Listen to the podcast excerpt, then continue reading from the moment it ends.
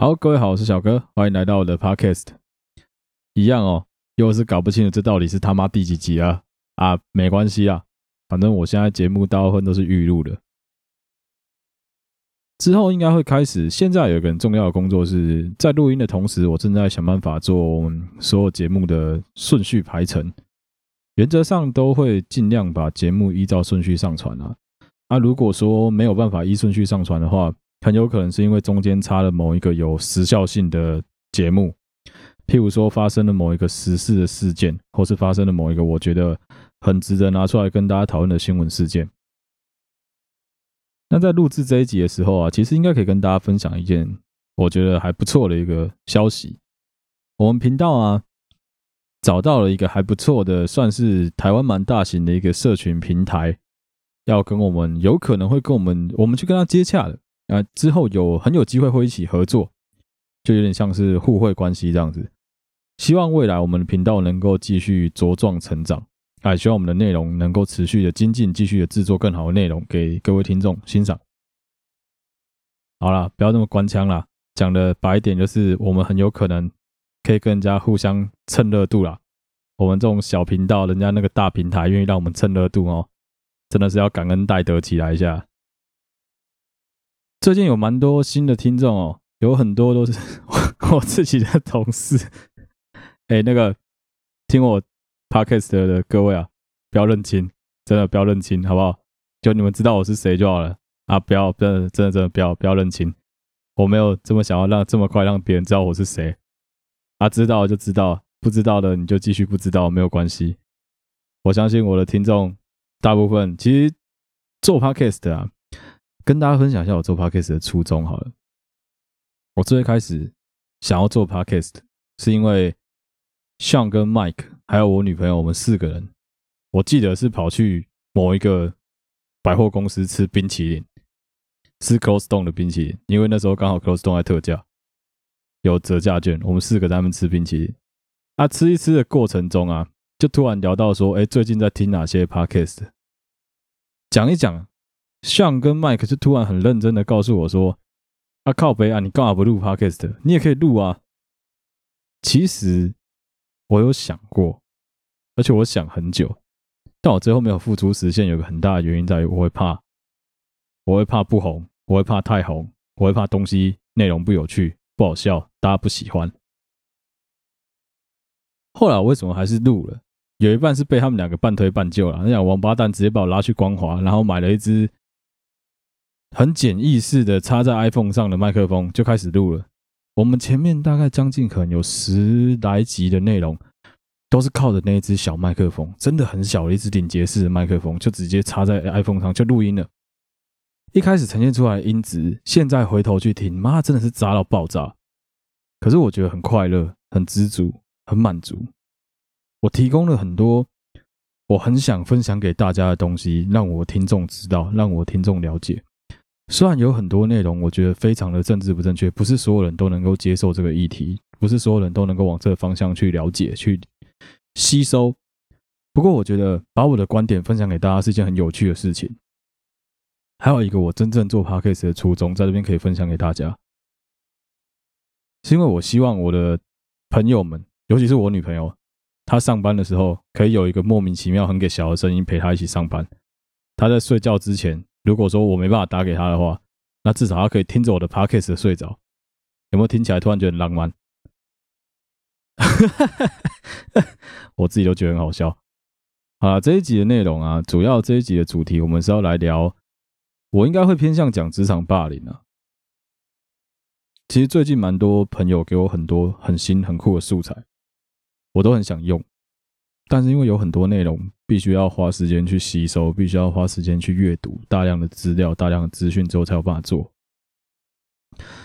唯一一个例外就是钟明轩当时的那个钟明轩事件的那个素材大礼包，我真的没有料到、欸，干我就是妈的坐在电脑前面，然后赖讯息就一直跳，新闻就一直洗，像就一直疯狂的贴链接给我。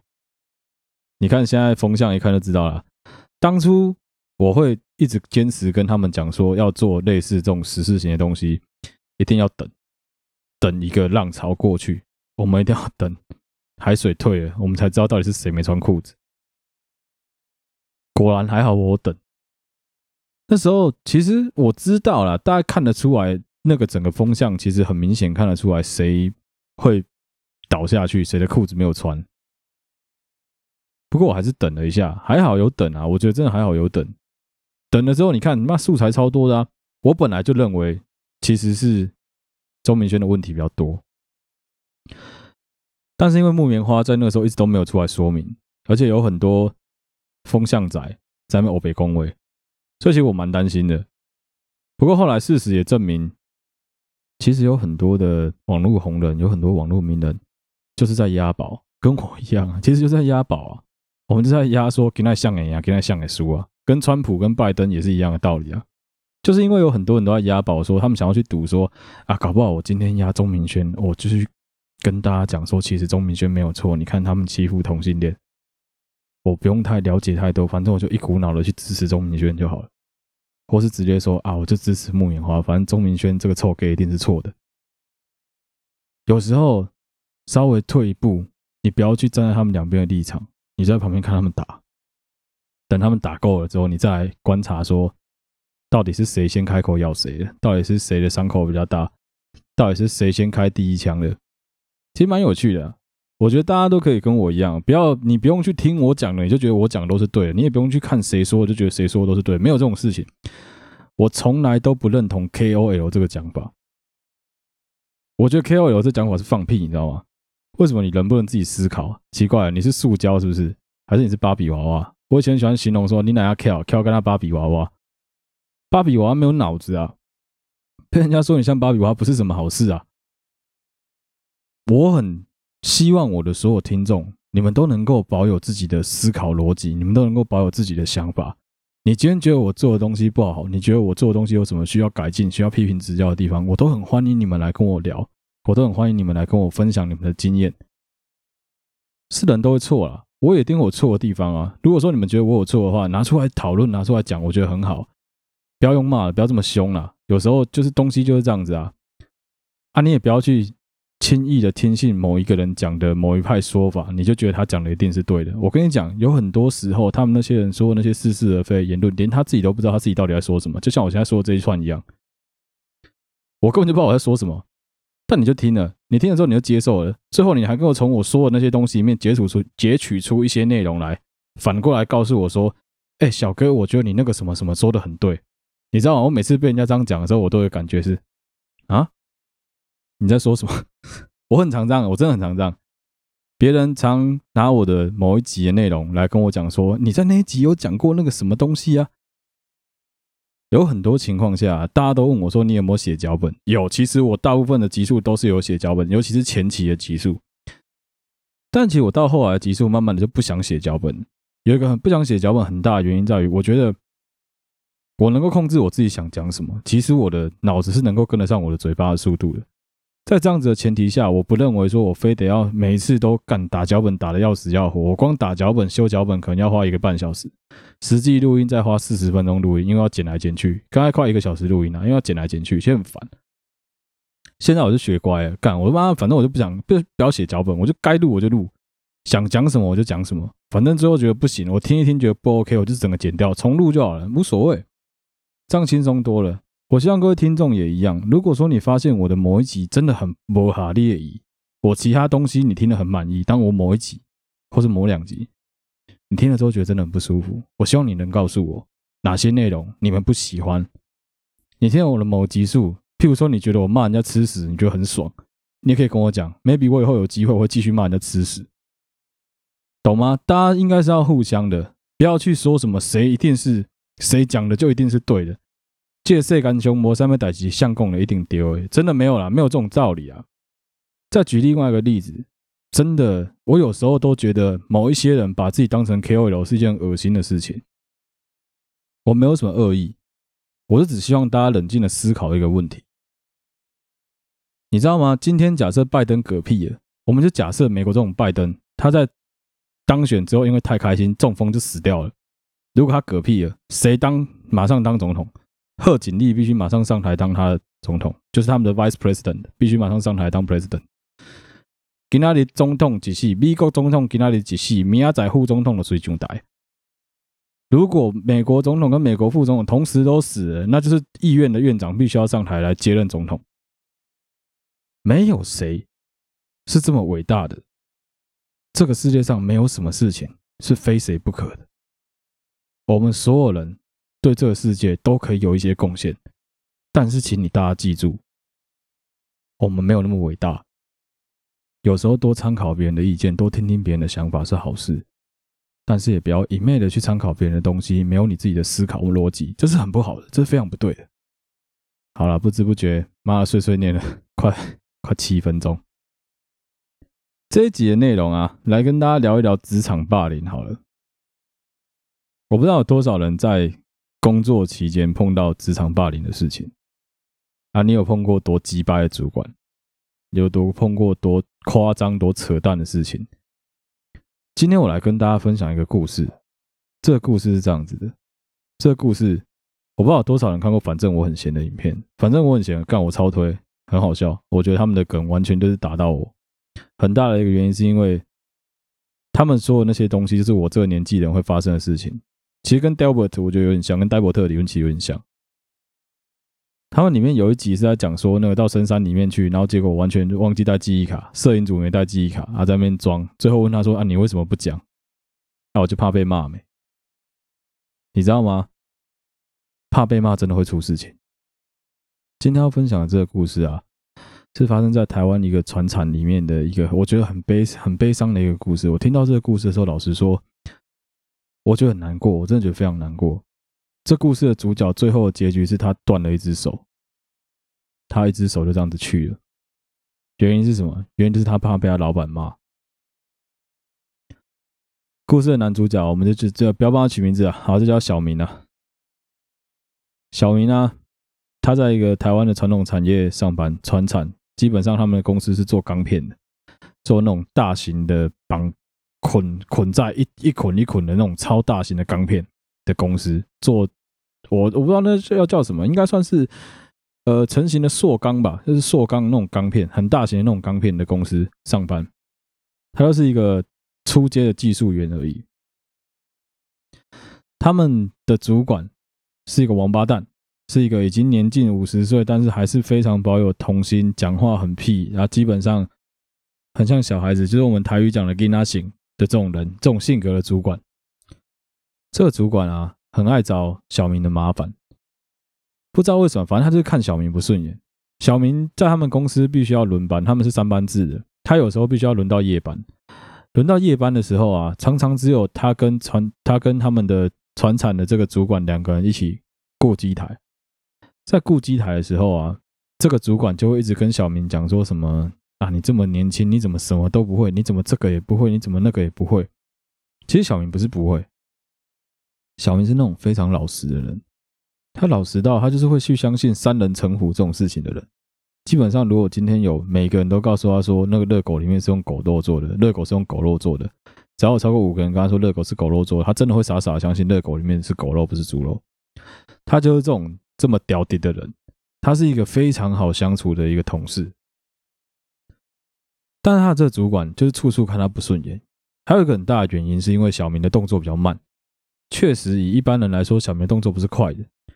而且，小明有一个我们一般年轻人都常常犯的一个毛病是：主管在交派他事情的时候，他不见得会直接正面的回应主管说“是好，我知道了，我现在马上去做”。不会，小明可能没读什么书吧，所以他一直以来个性都是“哦，好，知道了”。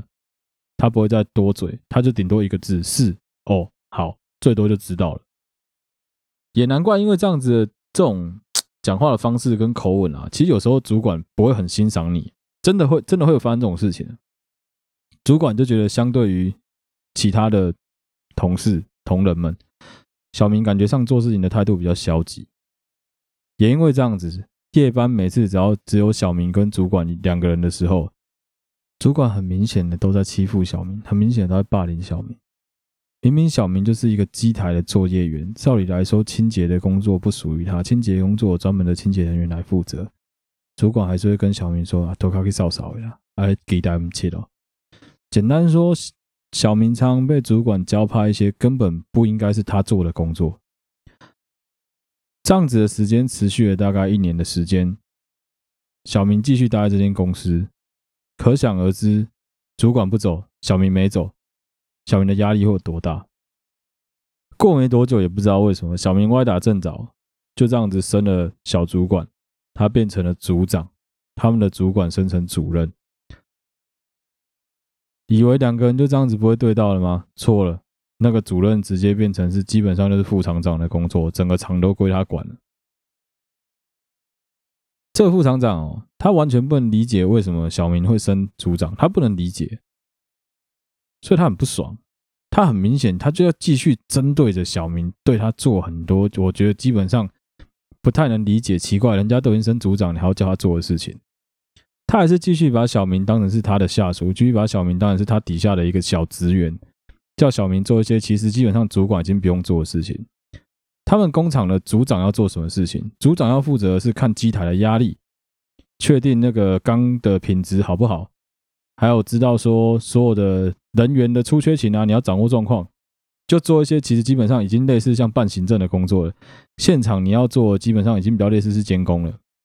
小明的公司虽然算是传产，但其实他们公司算是一个蛮有规模的一个工厂，而且在不同的工业区都有他们的工厂的分布，所以其实小明大可以调走，但是因为一些原因啊，可能离家比较近吧，所以小明选择继续留在他现在待的这个工厂里面。也因为这样子啊，那个主管基本上是变本加厉，不分昼夜都在闹小明，就是把小明当成下属来使唤，把小明当成一个小弟来使唤，再加上大量的言语霸凌、羞辱，基本上是人都受不了吧。有一天，小明跟另外一个新来的员工一起轮大夜班，刚好这个副厂长也跟他们一起轮大夜班。这个公司的规定啊。大业在操作机台的时候，一定是由最基础的技工来操作，就小明之前的工作来操作。组长跟主管级以上，接着在旁边监看，他们是不用做事情的。换句话说，今天产能出了任何问题，是副厂长要负责；但是产线上有任何状况，是小明要先下去处理。小明要指挥那个技工来做处理的工作。顺序应该是这样子的。好，现在顺序理清了。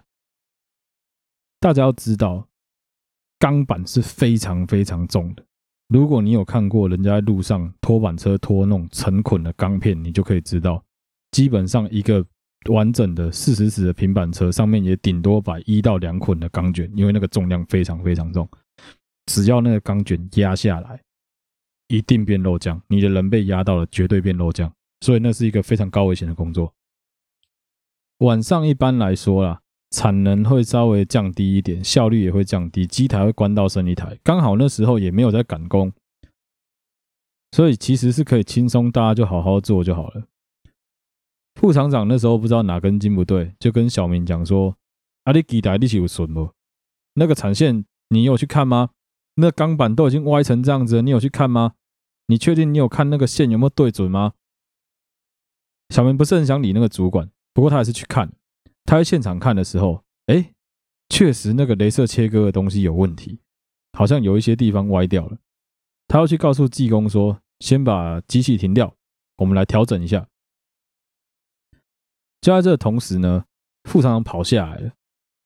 他跑下来也不知道为什么，就突然对着小明破口大骂说：“啊，你给机器停啥小啦？是想叫你停的啦？我叫你停机器吗？你现在这样子一搞。”明天来得及做完吗？他会有这个疑虑是应该的，因为他们公司的机器刚忘记说明了，他们公司的机器从停机之后到再暖机再复机需要半个小时到一个小时的时间，所以其实你的产能有任何的问题的时候，小明其实是必须要先跟副厂长做沟通，说我们现在有一些状况，所以必须要停机。但小明没有，他就直接把机器停了，把机器停了之后，副厂长当然下来虐他，就下来屌他，把他骂一顿。骂一顿了之后，副厂长又跑上去继续喝他的茶，装没事，继续喝他的茶。小明看了那个技工，总要处理吧？镭射切割机都歪了，一定要处理啊！小明就叫镭射，就叫那个技工说去操作镭射切割机。一开始呢，小明是在旁边看，他就在旁边观察而已。他听到镭射切割机确实有发出一些很奇怪的异音，然后那个镭射那个头也怪怪的。这时候副厂长又跑下来了。他就看着小明，问小明说：“你现在是在看什么意思？你看事情就会处理好了吗？”就开始劈头一直大骂小明，骂了十五分钟之后，哎，他人又跑掉，又跑上去了。如果你是小明，你怎么办？慌啊！怎么不慌？干，一直被骂，你怎么可能不慌？接下来，小明做了他这辈子最错误的一个决定。他叫技工直接把机器打开，他把手放在镭射切割机的附近，结果机器一个跳动，钢板就这样不偏不倚的打在小明的手上，那整片钢板直接压在原本应该要放钢板的位置。小明的手有戴着手套。被压住的情况下，人的自然反应。好，我先高能，我先高能，免得他妈有人听到觉得恶心。这一段接下来我会形容的有一点点露骨，所以你如果觉得会在吃饭的听不下去了，你可以先暂停，等吃饱再再听，或是你就干脆直接快转到后面的分的分数，好不好？快转个大概五分钟，我应该就会讲完了啊。让我把这段讲掉，OK？好。高能完了，继续了。小明手被钢板压住了，这时候因为他有戴手套，人在被东西烫到、扎到、刺到的自然反应是什么？你的反射动作会把你的手直接抽回来。小明在把手手抽回来的瞬间，据那个另外那个更低阶的的技工表示，他就看到小明的手像是卡通一样，整个手变扁的，整个手套瞬间变红色的。大家有听过吴宗宪跟陈汉典来开一个玩笑吗？六赔六滚，真的就是六赔六滚。他的整个右手掌粉碎性骨折，皮肉都开了，肌肉也差点断掉，有 twist，但是不知道有没有断，有折断，有折断，但我不确定到底有没有断。你身为一个低阶主管，因为怕。长官一直给你压力，一直给你大量的 pressure，你应该让技工去操作机器。对，你有经验，你做过这些事情，没错。可是其实你有技工，你应该让技工去操作这些东西，你自己去做。其实这已经完全违反他们公司的章程了。基本上，如果有做过公司、工厂、工地的朋友，应该都知道，劳安是这样子的：只要你的工地发生了任何的受伤，意外，甚至是死亡。简单讲，只要从你们的工地或从你们的工厂有派救护车把人送出去，你们工厂都一定要停工。很严重，其实很严重，影响很大。也因为这样子，他们公司的老板其实震怒，为了这件事情非常非常的不爽。最后调查下来是谁的错？还是小明的错啊？你哪个就村里去？你怎么把手放在镭射切割机的附近？那个钢板卡住，你怎么把手放在那边？直接被钢板打下来，手就直接断了。这到底要怪谁？小明很恨啊，他很不爽。其实是谁害的？我们这些知道事情真相的人，在我们听起来，小明是因为被主管骂，骂到很慌，慌到很急，急到很乱，乱到不知道怎么办，所以他把他自己的手放在不该放的地方，他叫人家做了一个错误的操作，导致他的手受伤了。在很多情况下发生这种事情的时候。当有人，当你的主管在那边把你骂得跟狗狗一样，狗血淋头的时候，拜托大家，你就深呼吸，让他骂。是，好，我知道了，我错了，对不起，我再改进，这样就好了。你真的不要去有任何情绪。如果说你真的很很不爽，你真的很生气，深呼吸，去洗把脸。跟主管说对不起，我现在真的不太舒服，那我去洗个脸，等下回来继续。你就让他继续骂，骂完也不会怎么样。在你冷静下来之后，你做出来的决定才是安全的决定。你在那个气头上，你在那个紧张慌张的环境中，你做出来的决定不但会伤害到其他人，也很有可能会伤害到你自己。就像这个例子一样。我不是要说什么那个主管怎么样，那副厂长怎么样。但其实我们就这样追根究底来说，你站在一个老板的立场，你根本不会去追究那个副厂长怎么样，你只会觉得啊，这些抗压性太低啊，骂这都别讲的呀，今嘛笑脸狼龙啊那样，很奇怪，现在真的是常常有这种风向，老人家很喜欢说年轻人都这样子啊，骂一下都不能讲啊，讲不动骂不动，草莓族啊。很多情况当然不是这样子，我们知道很多情形，其实这就是一种职场霸凌。在面对职场霸凌的时候，其实你有更好的方式，你可以在下班之后去排解，你可以去做很多其他的事情。你甚至直接怼回去都可以，只要你不打他，你直接怼回去，我觉得都可以。你选择吞下来，那你就要像一个人，像一个男子汉一样，把该吞的东西吞下来，把事情做好，不要慌，不要急。好，这故事妈的，我觉得啊，这真实故事，只是时空背景、人事、史地物都被我改掉了，但这绝对是真实故事。听到这个故事的时候，其实我很难过，我真的很难过。发生这种事情，真的谁都不愿意。但是完全不会有人怪小明的主管，不会，完全没有。小明的主管甚至还催眠自己，还跑来跟其他人讲说：“阿姨唔丢啊，都他，你看平常跟他讲的时候，他就刷行刷行啊，叫他做什么事情就很散漫啊。你看，就是平常做事情不认真，现在导致这种情况的发生，我也不知道该怎么办啊。”我跟这年轻人讲过很多次啊，但是他也不好好做啊。有时候这种情况啊，就跟中华队打棒球一样，赢了你说什么都可以。你要说你是因为今天出门先绑右边鞋带，再绑左边鞋带，我才打那只全垒打也可以。但是你只要输了，你只要失败了，你讲什么东西对别人来说听起来都像在推脱，都像是借口，都像是理由。陈时中说的很对啊，成败论英雄，在这种情况其实也是。我们在职场上，有时候真的很容易会面临到这些 mother father 的霸凌，真的会，而且很长。拜托大家一定要学会如何保护自己。有时候你可以勇敢的去抵抗它，你可以去跟其他人讲有这些事情。相信我，其他员工其实都看在眼里。如果说这个公司真的完全不帮你处理这件事情，这种公司你不待也罢。讲实话就是这样子。奇怪，你们公司明明有这么多个厂，你就是跟他合不来，你为什么调走就好了？你做的这么不快乐，这样子好吗？好，这一集齁，干有个沉重的。这故事是真实故事，我再强调一次，干这故事是真的。所以其实我当初一直很犹豫要不要讲这个故事。说不定有一些我的朋友也知道这个，我有听过我讲过这个故事啊。说不定我不确定，我没有想到光这个故事，小明的这个故事就可以讲一集，结果有点小意外。拜托大家在面对职场霸凌的时候啊，有时候真的是停看听啊，你稍微思考一下，不要去正面跟主管就这样子对着干，也不要去意气用事，因为说你很生气，因为你很不爽，你想要证明给他看你可以。你就去做了一些其实很不理性、很不理智的举动的行为，